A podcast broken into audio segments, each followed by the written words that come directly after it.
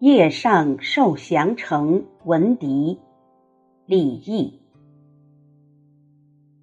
回乐峰前沙似雪，受降城外月如霜。不知何处吹芦管，一夜征人尽望乡。李益，唐代诗人，约公元七五零年至公元八三零年，字君瑜，陇西狄道人，今甘肃临洮，后迁河南郑州。李益出身陇西李氏孤葬房，大历四年进士，出任正县尉，久不得升迁。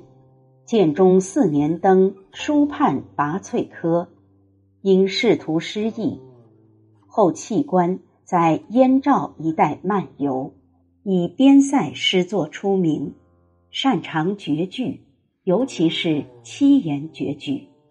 其作品有《江南曲》《从军有苦乐行》《赋得早宴送别》等。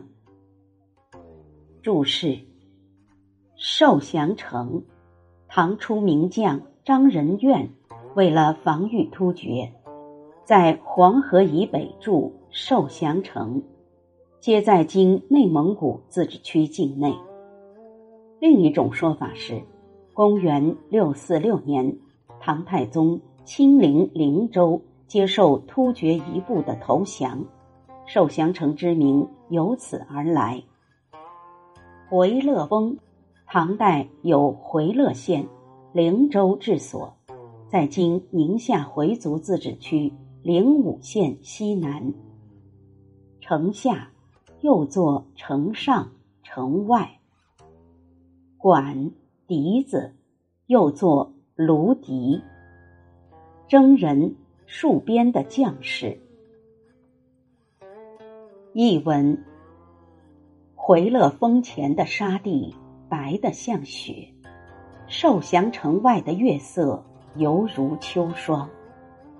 不知何处吹起凄凉的芦管，一夜间征人个个眺望故乡。赏析：这是一首书写戍边将士乡情的诗作。如霜的月光。和月下雪一般的沙漠，正是触发征人相思的典型环境。环境的描写之中，现出人物的感受。在这万籁俱寂的静夜里，夜风送来凄凉幽怨的芦笛声，更加唤起了征人望乡之情。一夜征人尽望乡。不说思乡，不说盼归，而是以人物的形态展现其心理，写出了人物不尽的相思。这首诗最大的特点是将所要抒发的感情蕴含在对景物和情态的描写之中。回乐峰前沙似雪，受降城外。月如霜。诗的前两句描写了一幅边塞月夜的独特景色。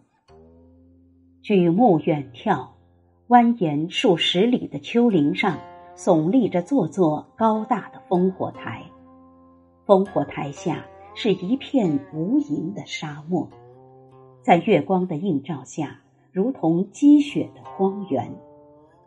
近看。高城之外，月光皎洁，如同深秋的寒霜。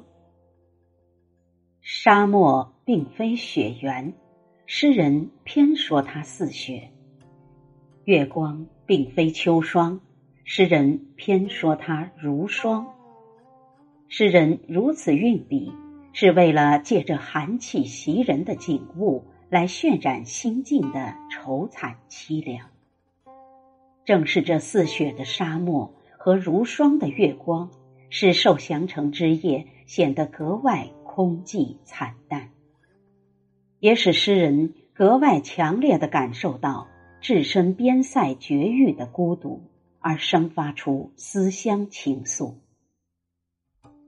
如果说前两句写景，景中寓情，蓄而未发，那么后两句则正面写情，在万籁俱寂中，夜风。送来呜呜咽咽的芦笛声，这笛声使诗人想到，是哪座烽火台上的将士在借芦笛声倾诉无尽的边愁。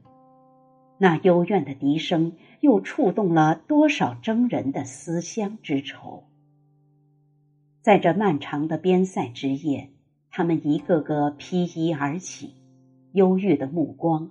掠过似雪的沙漠，如霜的月地，久久凝视着远方。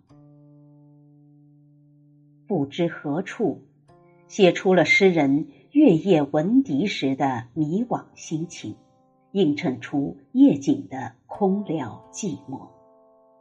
一夜和静望，又道出征人望乡之情的深重和急切。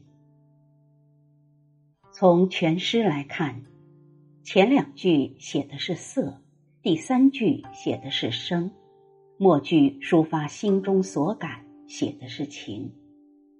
前三句都是为末句直接抒情做烘托铺垫，开头由视觉形象引动绵绵乡情，进而由听觉形象把相思的暗流。引向滔滔的感情洪波。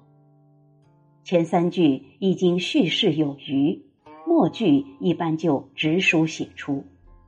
李益却西进独辟，让满韵之情在结尾处打了个回旋，用你想中征人望乡的镜头加以表现，使人感到拒绝而意不绝，在戛然而止处。仍然荡开一个又一个的涟漪。这首诗艺术上的成功，就在于把诗中的景色、声音、感情三者融合一体，将诗情画意与音乐美融于一炉，组成了一个完整的艺术整体，意境浑成、简洁空灵。而又具有含韵无尽的特点。这首诗语言优美，节奏平缓，寓情于景，以景写情，写出了征人眼前之景，心中之情，感人肺腑。诗意婉曲深远，让人回味无穷。那时被谱歌作曲，天下传唱。成为中唐绝句中出色的名篇之一。夜上受降城闻笛，李益。